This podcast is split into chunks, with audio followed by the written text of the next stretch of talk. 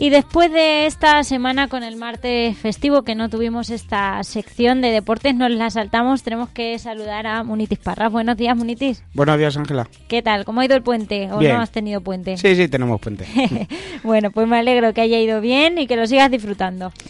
Eh, ¿Qué te parece si empezamos hablando de las chicas del Almagro Fútbol Sala Femenino Marqués, que además han jugado por partida doble, ¿no?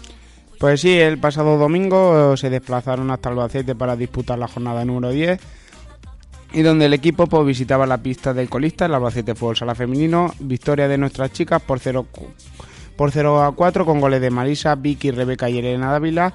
El equipo sigue líder en liga con 28 puntos de 30 posibles, un punto más que el Club Deportivo Chiloeches y 5 puntos más que el Salesianos Portollano. Sin tiempo para descansar, pues tocaba disputar la Copa, los octavos de final frente al Roland y el pasado martes en el pabellón Gemarenas y casi dan nuestra chica la sorpresa, ya que bueno venía un equipo de primera división que llegaba a la cita como quinto clasificado en primera y nuestras chicas jugaron un partido espectacular. Con 0-0 en el marcador a falta de dos, minutos, tuvimos un penalti a favor, pero la portera Roland lo paró. Pedro Madrid intentó incluso no llegar a la prórroga eh, sacando el juego de 5, pero bueno, al final de los 40 primeros minutos, pues el marcador no se movió y tocó irse a la prórroga.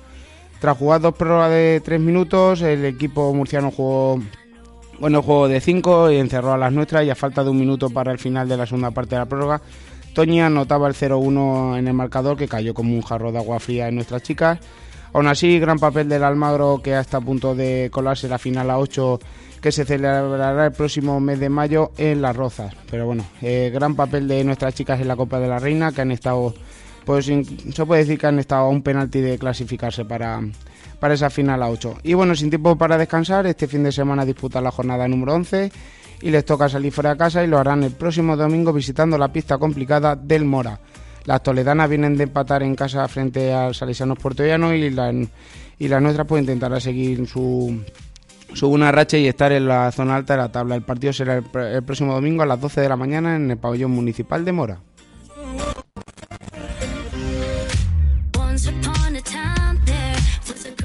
Y hablamos ahora del Atlético Almagro, que sigue con su buena racha, ¿verdad? Los juveniles del Almagro han jugado jornadas estos días. El pasado sábado se desplazaron hasta Puertollano para enfrentarse al Atlético Puertollano B, correspondiente a la jornada número 12, y los del Viro consiguieron una cómoda victoria por 0 goles a 7, con goles de Carlos Ureña, un doblete de Joel, un hat-trick de Piquera y un gol en propia puerta del equipo industrial. Pero sin tiempo para descansar, el martes por la mañana disputaba la jornada número 13 en casa y lo hacían recibiendo al Almodóvar. Nueva victoria de nuestros juveniles que se imponían por 4 goles a 0 con goles de Piquera, Jiménez, Alonso de penalti y cerraba el marcador Molinilla. Después de estas dos jornadas, los nuestros siguen con pleno de victoria en lo más alto de la tabla con 39 puntos, seguidos de Moral con 30, aunque estos con un partido menos.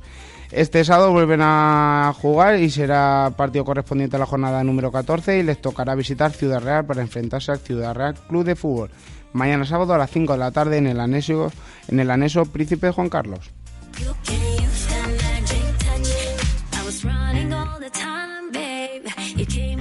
¿Y qué nos cuentas del CB Almagro? Pues tenemos una buena noticia y una mala. Empezamos por la buena. El equipo senior volvió a la senda del triunfo el pasado sábado al vencer por tan solo un punto al Vázquez Cervantes, un partido que a falta de 4 minutos los de Almagro perdían por 10 puntos. A falta de 30 segundos Naranjo puso el 74 a 74 y el mismo Naranjo a falta de unos segundos para el final anotaba un tiro libre que ponía el definitivo 75-74 en el marcador.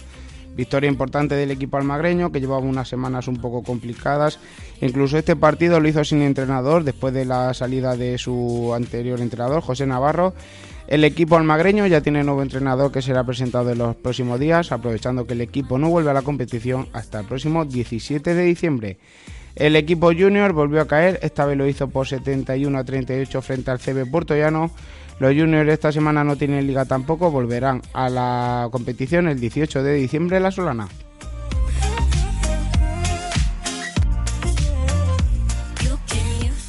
Y para las que no tenemos muy buenas noticias son para las chicas del vóley Almagro, ¿verdad? Sí, eh, segunda derrota consecutiva para el voleibol Almagro Márquez Junior, que haya derrotado el pasado domingo frente al ADV Miguel Turra, rival que se llegaba igualado en la tabla, pero tras un primer set bastante reñido, que acabó con 29-27, los dos siguientes se lo llevaron las locales con bastante superioridad.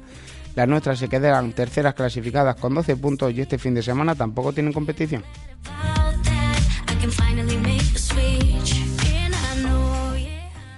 ¿Y qué nos cuentas de las escuelas deportivas? Pues malos resultados para nuestros chicos del cadete y del infantil. El cadete de Carlos Horacio perdía el pasado domingo por 0-3 frente al Mora. El equipo almagreño se queda decimotercero clasificado con dos puntos. Esta semana le toca disputar la jornada número 7 y lo harán frente al Fundación Albacete. El equipo de Albacete está tan solo cuatro puntos por encima, por lo que es un rival directo para nuestros. El partido será mañana sábado a las 11 de la mañana en la ciudad deportiva Andrés Iniesta de Albacete. El equipo infantil, entrenado por Ureña, caía el pasado domingo también por 0-6 frente al Mora. Nuestros chicos se encuentran decimoterceros clasificados con 3 puntos.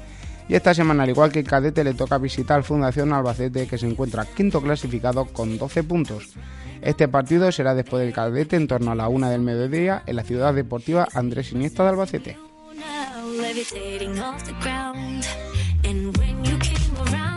Y tenemos que hablar también de karate.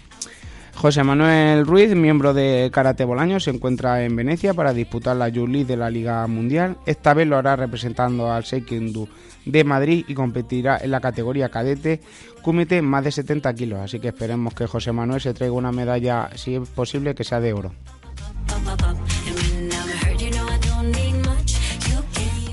Y nos despedimos hablando de atletismo. Sí, mañana sábado día 10 el Club Atletismo Calatrava participará con bastantes de sus pequeños atletas en la carrera mini de los 10 kilómetros de Daimiel. Así que esperemos que se traigan muchas medallas eh, todos ellos y le deseamos toda la suerte desde aquí.